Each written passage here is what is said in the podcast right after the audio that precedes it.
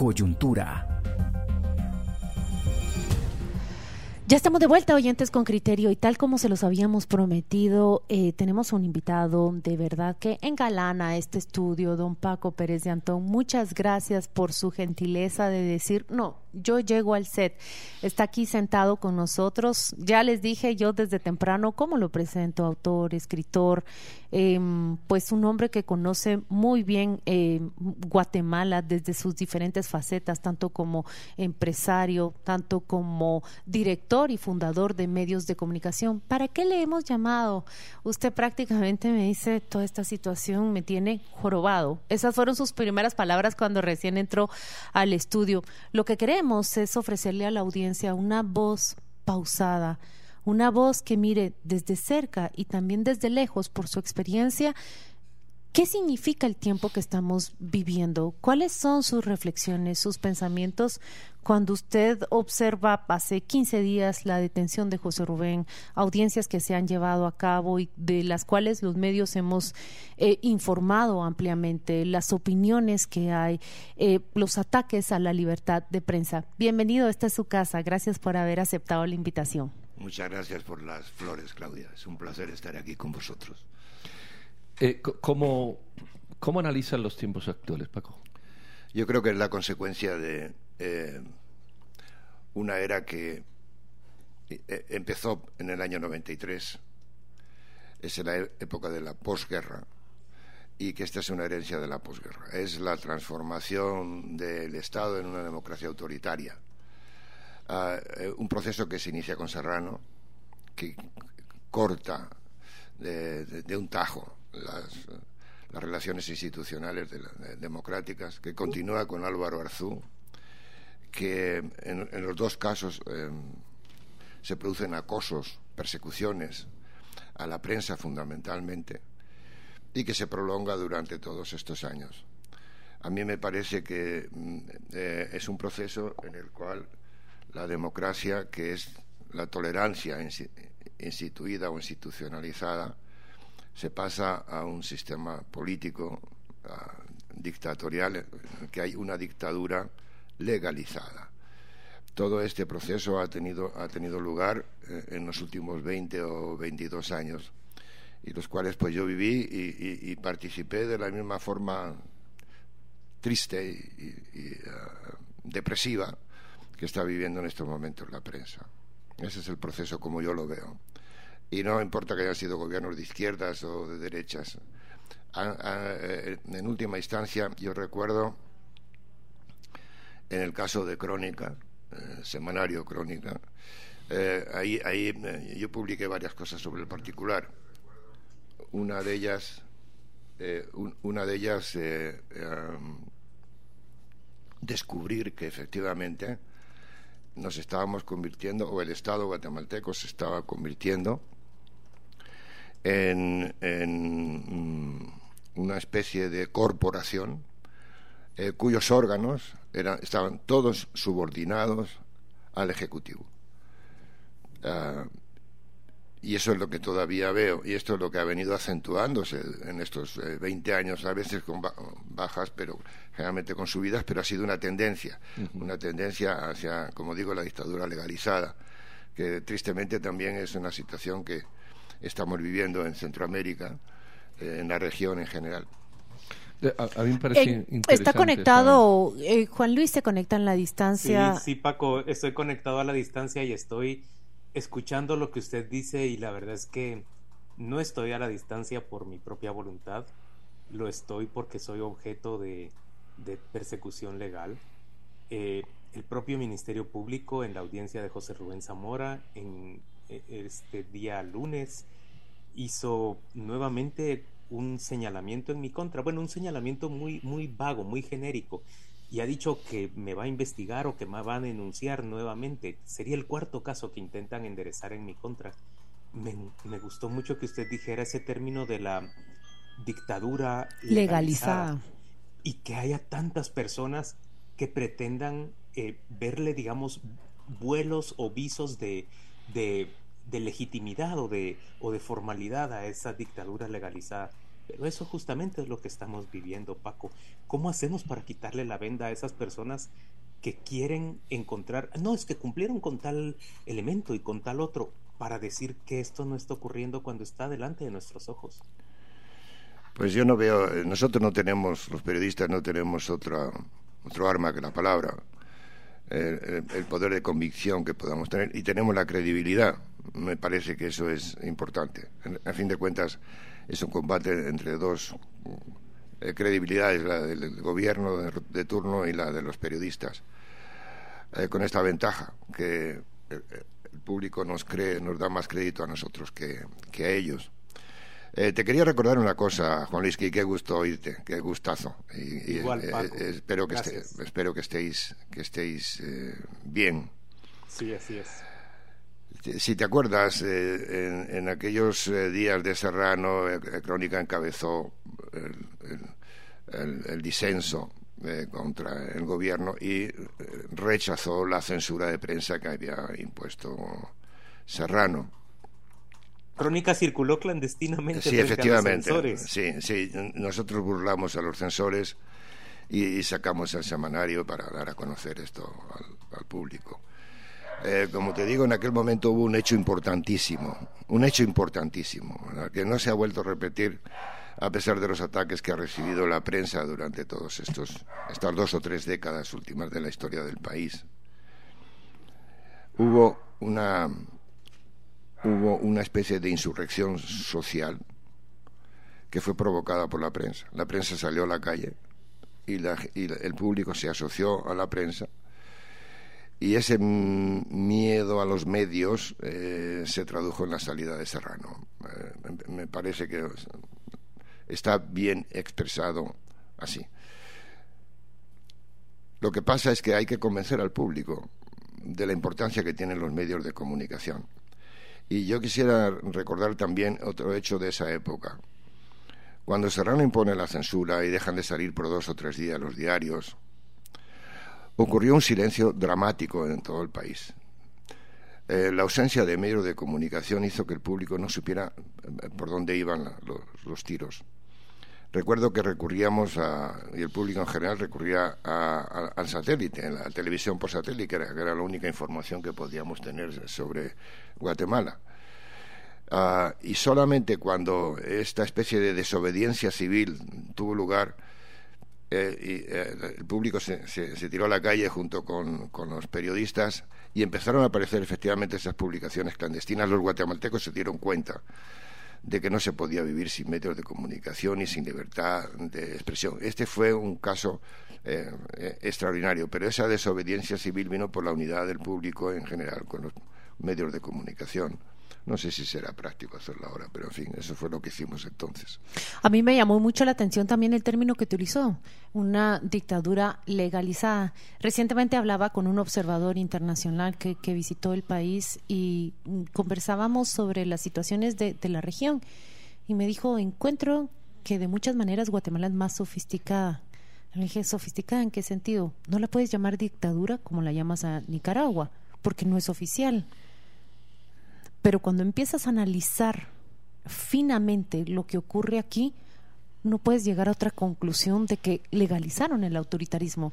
Por favor, explícale a, los oyentes a qué se refiere cuando habla de esa dictadura legalizada en Guatemala.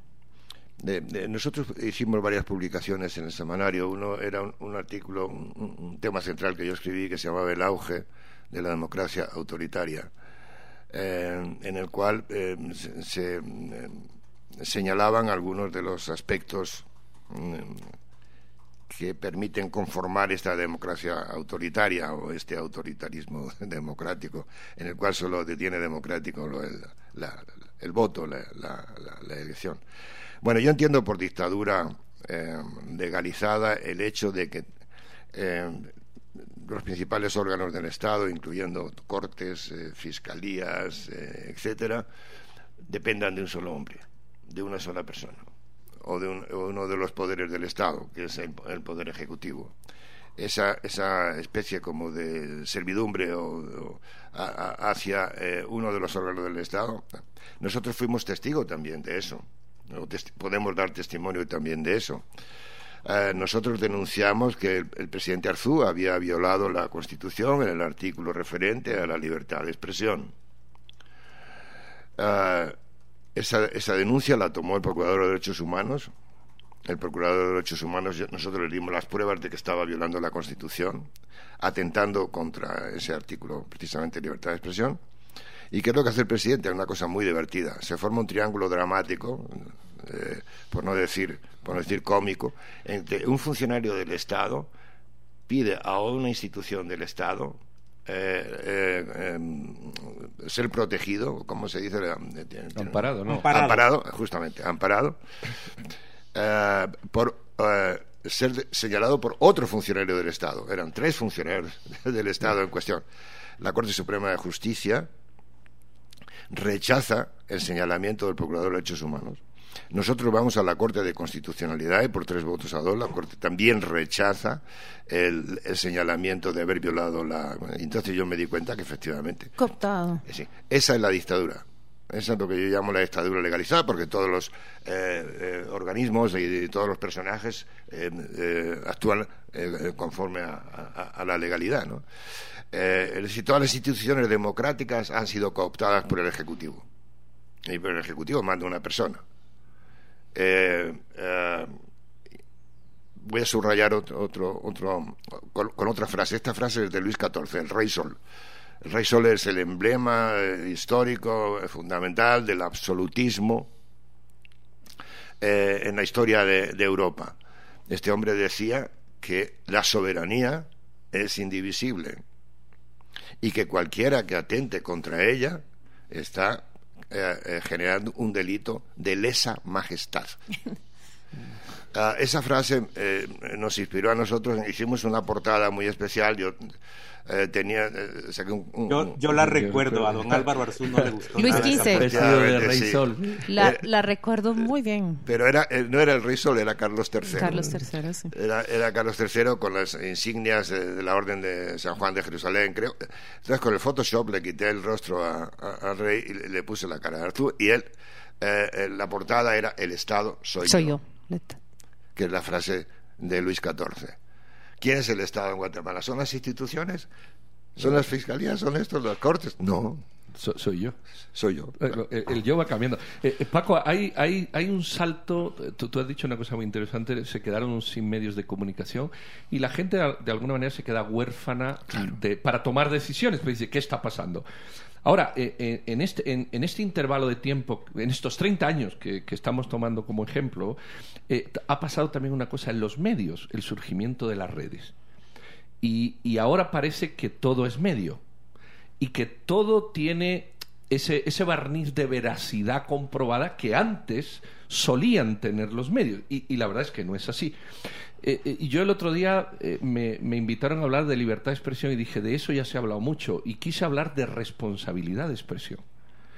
y me gustaría que, que reflexionara sobre, sobre los medios como referente, porque al final los medios dan esa información, la libertad de expresión se asocia a los medios, aunque es algo más.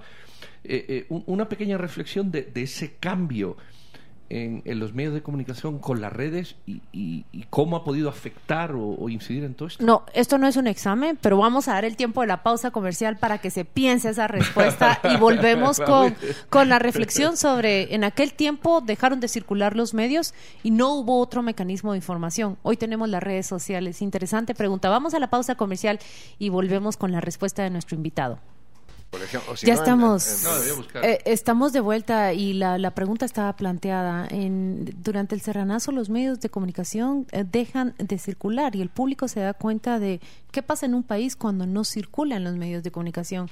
Pedro hacía la pregunta de, ¿y ahora? Ahora tenemos redes sociales. Eh, ¿qué, ¿Qué análisis cabe ahora de, de, de lo que estamos viviendo, de lo que ocurre? Pues yo creo, Claudia, que el análisis es muy sencillo. En realidad no es un análisis, sino una respuesta. Si en este momento eh, Guatemala quedaba privado de los medios de comunicación con una información responsable, etcétera, lo que sucede a esa situación es el caos. Es el caos porque las redes sociales son totalmente irresponsables. Eh, lo que sí sabe en, los gobiernos es que pueden controlar a los medios, pero no pueden controlar a la sociedad, no pueden controlar al público, salvo que empiecen a exhibir eh, muestras de fuerza, etcétera, etcétera. Mi respuesta es el caos, porque la información de las redes es totalmente irresponsable, ¿no? Y además, pues eh, muchas veces, en la mayoría de los casos, muchos casos es anónima, no sabe de dónde vienen. El propio gobierno utiliza las redes, te encontrarías efectivamente con una serie de informaciones y opiniones encontradas totalmente irresponsables y el, país estaría completamente despistado sobre la, orientación de la política o dónde está la realidad o, los datos más cercanos a la verdad. Ahora, ¿cómo, cómo luchar, Paco, eh, eh, el ciudadano? Eh, porque tú antes recibías el periódico, por poner un ejemplo, lo leías, le dabas esa credibilidad. Ahora el ciudadano tiene un plus de responsabilidad o, tiene que haber un aprendizaje ciudadano nuevo para asimilar esa información y también desde el mundo periodístico. El propio periodista compite con el, con el tuitero en rapidez, en información. Eh, eso es un mundo nuevo. o, al menos es un mundo que requiere una adaptación o, merece la pena mantener principios y valores tradicionales, incluso opuestos o confrontados a esas nuevas tecnologías? Eh, será difícil. Será difícil, puedo opinar al respecto, pero me parece que eso ya no se puede combatir ah, o no se puede contrastar. Quiero decir una cosa, quería decir una cosa además que se me, se me quedó el tintero respecto a esto. Hay que distinguir veracidad de verosimilitud. la verosimilitud la, la, usamos los escritores de novelas y de ficciones. Debe parecer verosímil para que el lector de un relato, de una novela, etcétera, siga leyendo. Esto es interesante, lo voy a seguir leyendo, ¿no? Otra cosa es que sea veraz. La prensa en general, yo diría que en un 98% es veraz. Los, las redes son verosímiles, es decir, eh, si esto parece que es verdad, aparentan O, aparentan efectivamente, entonces sí estamos, eh, eh, estamos bien. Respecto a encontrar otras formas, no, mira, yo soy un ciudadano común y, normal que me informo por, por, la prensa y por la radio. Ah, no uso redes sociales, precisamente por, más que nada por principio. Sé que lo único que, en primer lugar, me van a distraer muchísimo de mi, en mi trabajo y, en segundo lugar, no puedo creer lo que dicen. O sea, eh, a la hora de, ponerme un porcentaje, esto es, es, creíble o no es creíble, probablemente diga 90%, 90 no lo creo. Pero entonces no me interesa. Las redes sociales pueden interesar probablemente a los políticos o a los empresarios o a gente que depende de, de eso, ¿no? pero a mí no me, a mí no me atrae. De manera que yo creo que el ciudadano normal que se ha informado, por lo menos como yo tradicionalmente, a través de los medios tradicionales, que sé que hay una responsabilidad detrás de, esos medios y de esos periodistas, pues no me podría guiar. Pero efectivamente, si se produjera un silencio como el que se produjo esos 48 horas que fueron verdaderamente impresionantes en los días de Serrano, sería el caos. El caos informativo, me refiero, ¿verdad? Paco, yo, yo, quisiera pedirle que nos hable un poco de cómo se produjo ese estrangulamiento económico de, Crónica en aquellos tiempos. ¿Cómo se dieron esos esfuerzos por, por ir minando la fortaleza? Yo creo que hoy nuestros oyentes eh, deberían conocer que Crónica fue un auténtico fenómeno en Guatemala al inicio del proceso democratizador. Por primera vez el país tenía un semanario bonito, que se imprimía en papel couché, que se diseñaba con gusto y con cuidado, que hacía portadas que procuraban explicarle en una sola imagen y con muy poco texto una idea muy poderosa, con mucha fuerza al, al lector y se convirtió realmente en una publicación de culto en, en, nuestro país. Yo recuerdo, no sin cierto orgullo, porque nunca lo he vuelto a vivir en, en otro medio en el que yo haya trabajado, que hubo un momento en que hubo cola de anunciantes para entrar a Crónica.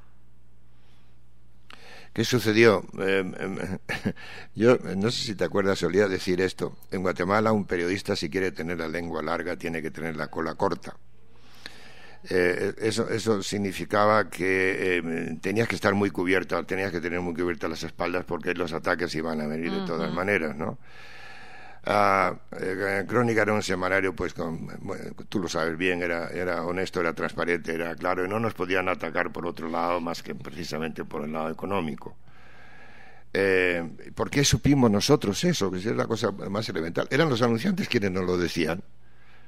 Mire usted, aquí han venido del ministerio tal o han venido fulano de tal y, nos, y nos, es el, sistema de amedrentamiento a, los anunciantes. Pero el colmo fue que Álvaro Arzú, el propio Álvaro Arzú, llamaba por teléfono a los anunciantes más importantes para eh, amedrentarlos también. O vos estás conmigo o estás contra mí, ¿verdad? Ese tipo de, ese tipo de actitud, ¿verdad? Y nos, nos, nos volaron, pues no sé, el 60 o el 65% de la publicidad. Claro, yo venía del mundo de los negocios, venía del mundo de la empresa. Entendía muy bien qué significaba eh, un gobernante llamando al gerente de una empresa. Claro, pero además había otra cosa, sabía administrar una de las era había sido presidente de una de las corporaciones más grandes de Centroamérica, de manera que eh, sí sabía cómo cortar costos sin hacer sufrir a la, propia organización. Y así nos mantuvimos dos años y medio. Es decir, no logró, en realidad, Arzú no logró quebrarla. En última instancia, lo que sucedió fue que empezó a correr el rumor de que era un enfrentamiento personal entre él y yo. y a ese señor le conocía muy poco. La verdad es que le conocía muy poco. Le conocía, desde luego. ¿no? Incluso había ido a mi oficina a pedirme consejo cuando él era eh, eh, canciller del gobierno de Serrano, a ver qué es lo que podía hacer y qué sé yo. Esa fue la única reunión así un poco seria que, tuve con él, pero que era un confrontamiento personal. Y dije, no, no, no, no esto no. Ya me cansé, me harté y, entonces vendimos el, el, semanario. Pero sí, eh, las trampas, las trampas estaban ahí. Eh, por ejemplo, Juan Luis probablemente se acuerde de la crisis que vivimos en el semanario ya en, los últimos meses de vida, o por lo menos de, la propiedad nuestra del semanario, con la venta de Telgua. Claro. Eh, la, venta de Telgua eh, fue sucia, estuvo hecha de mala manera. Eh, pusieron un nombre de paja, que era aquel hueso, para que diera la cara, etcétera, etcétera, pero el negocio fue sucio. Y, Crónica durante tres semanas seguidas estuvo machacando eso, ¿verdad? Ahí se acentuó todavía más el asunto. Pusieron al Opus Dei en contra del semanario. Bueno, una cosa verdaderamente sucia, puerca y barrio, barrio bajera, eso es lo que era. Es lo que estamos viviendo ahora. Estamos ahora en el 2022 y usted describía cómo con Álvaro Arzún se logró coronar o cooptar el, el, resto de poderes. Hoy 2022, Alejandro Yamatei, los medios de comunicación, Corte Suprema de Justicia, Corte de Constitucionalidad, Ministerio Público, ¿cuáles son sus apreciaciones sobre el tiempo actual? Pues yo diría que son muy parecidas porque en última instancia lo que puede cambiar son las personas y las personas pueden disimularlo mejor o peor, pueden ser mejores ah, juristas o, políticos que los de antaño, pero eh, eh, lo que hay que mirar es la yema, la yema del asunto y la yema del asunto es sencillamente aquí de aquí no nos mueve nadie, este es el sistema democrático como lo entendemos nosotros y aquí eso pues no se no se mueve, no se mueve nadie, ¿no? Ah, no lo veo, Claudia, no lo veo muy distinto, muy diferente. Lo que ocurre es que en, aquel, en aquella etapa eh, de la posguerra, esto es lo que nos ha traído la posguerra, yo creo que es esto lo que ha sucedido, ¿verdad? No hemos logrado desarrollar eh, la fortaleza de las instituciones ni la democracia como tal, como sucede en otras partes. Pero veo yo que hay una tendencia ahora. Por ejemplo, el caso de Estados Unidos. ¿Quién diría que con un señor como Trump intente ser también un, un Luis XIV? Eh, un, gobernante guiado por el absolutismo, sin, sin, los pesos y los contrapesos necesarios para que, exige la democracia. En aquel entonces lo que quiero, lo que quería decirte es que eh, estaba fermentando eso y se estaban dando las primeras manifestaciones. Hoy creo que está consolidado. Yo, tengo una teoría, pero aquí falla. Aquí en general en Centroamérica y a lo mejor en América Latina. Paco, tu generación, que también es casi la mía, eh, eh, peleamos de dictaduras a democracias. Tú naciste en una dictadura igual que yo. Y, nuestra generación peleó hacia un modelo de democracia. E, esa fue nuestra pelea, vamos a decir, nuestros mejores años. Eh, yo veo que ahora estas generaciones han nacido en democracia. Y creo que tienen su pelea, su pelea de organización social. Eh, ¿Será esa falta de referente de autoritarismo más duro el que no les hace entender el descaro con el que los políticos hacen las cosas, la aceptación, da la sensación de que aceptamos eso. No sé si estamos anestesiados. Esta sociedad nunca ha paralizado el país por los crímenes, por ejemplo. No ha habido una manifestación contra la violencia aquí en los 20 años que yo llevo, nunca. Estamos anestesiados, no encontramos por qué luchar no sé, quiero entender por qué algo tan que te impacta tan claro como tú dices, es que es evidente o es que no es tan evidente para algunos para algunas generaciones. Bueno, lo, que yo creo, pienso, es que eh, cada generación eh, tiene sus propias ideas, no, eh, no acepta o rechaza las ideas de la generación anterior, o toma muy poco de ellas, y eh, quieren hacer su propia historia, sus propios procesos y, todo lo demás. Yo creo que tu teoría es buena, pero en el largo plazo. Esto ya lo decía Aristóteles, lo decía Platón y todo esto, es decir, la democracia degenera y vuelve otra vez a la dictadura. Y, o como decía Ortega Gasset, las instituciones políticas se muerden la cola y, entramos en un ciclo, ¿verdad?, en, el que imagínate que, el, mejor ejemplo venga de Estados Unidos, ¿verdad?, que, el absolutismo quiera crearse ahí también, ¿verdad?, y todavía sobrevive porque el tipo sigue siendo popular y, sigue siendo apoyado por, por su partido, ¿no? Sí, yo creo que en Guatemala eso ha sucedido. Eh, las nuevas generaciones están insensibilizadas a los hechos eh, con los cuales nosotros sí nos, sentimos muy sensibles y muy afectados y, muy azotados por ellos. Ni siquiera eh, se han concienciado de eh, qué ha traído la posguerra. La posguerra trajo una serie de cosas terribles el dinero ilícito en abundancia, que es una de las razones por las cuales creo yo estamos eh, como estamos. Es decir, hay una eh, el, caso de la justicia. El caso de la justicia, Juan Luis se debe acordar de esto, en el caso de Rodil, aquel fue un desprestigio horroroso de la Corte Suprema de Justicia.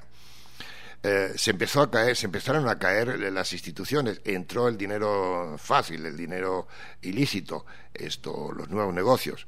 la justicia cayó en la indolencia, cayó en la docilidad hacia el, Poder Ejecutivo. Pero Paco, déjeme hacer ahí una, una discreción. Es que quizá en aquel momento veníamos de una Corte Suprema de Justicia previa, que era una corte muy prestigiosa, muy prestigiada. Totalmente con, de acuerdo. Con el mundo Vázquez Martínez al frente. Y luego llegamos a un Juan José Rodil y a unos integrantes, eran, eran magistrados de UCN en aquella época, era gente que, que con, pues, no quiero ofender a nadie, pero no tenían el, el, el, dorado, el prestigio, el reconocimiento que teníamos, que le otorgábamos a quienes eh, los habían antecedido. Era tan evidente, yo, yo, recuerdo haber hecho muy pronto, tras la llegada de Rodil, una nota que decía, el, el organismo judicial sale de compras. Miren, y estaban robando en la compra de camas para los oficiales de los juzgados en los departamentos, estaban robando en la compra de escritorios, o sea, corrupción que veíamos nosotros como corrupción mínima, raterismo prácticamente. Eso era impensable en la corte previa. Sí, eso es un buen asterisco a, lo que estaba diciendo, es absolutamente cierto. Pero es eh, ahí, empieza a deteriorarse el deterioro de la Corte Suprema y de los jueces, eh, magistrados y demás, empieza a deteriorarse al punto de que hoy ya un magistrado de una corte de apelaciones o un magistrado de, cualquiera de las otras cortes no nos llama la atención que sea corrupto, no nos llama la atención que sea un prevaricador, etcétera, ¿no? Este es el, este es el, problema. Las instituciones se han mm, La Oficina del Tesoro de Estados Unidos emitió un comunicado en el que dice para la elección de los designados del Congreso de la República en la Corte de Constitucionalidad corrió dinero. Eso dice literalmente ese comunicado de, una agencia, eh, de una institución eh, de Estados Unidos. Vamos a ir a la pausa comercial, pero le voy a pedir que se quede con nosotros. Los oyentes tienen eh, numerosos mensajes para usted y, y haremos una conversación plural con, con ellos y con usted. Vamos a la pausa y ya volvemos. Ya, eh, ya de, de, vuelta y hay todo tipo de mensajes, desde lectores que nos dicen que están leyendo sus novelas hasta lectores que empiezan a recordar esa época que, que, nos, que nos ha descrito, tanto con, con Serrano Elías como con Álvaro Arzú. Em, hablemos de la salida. ¿Cuál puede ser la salida a, a esa asfixia y a esa situación que hoy vivimos los guatemaltecos? Es muy difícil, pero yo no dejaría de insistir al público este hecho de que sin Déjeme que diga una cosa que siempre he sostenido. La democracia es un sistema de derechos y libertades cada una por su lado. Es decir, eh, si a una, a, una, a una, una de esas libertades la afecta, alguno de esos derechos le afecta, las otras no salen en su defensa. Es muy difícil que los empresarios salgan a defender a la prensa o que la, iglesia o las iglesias salgan a hacer eso, ¿no?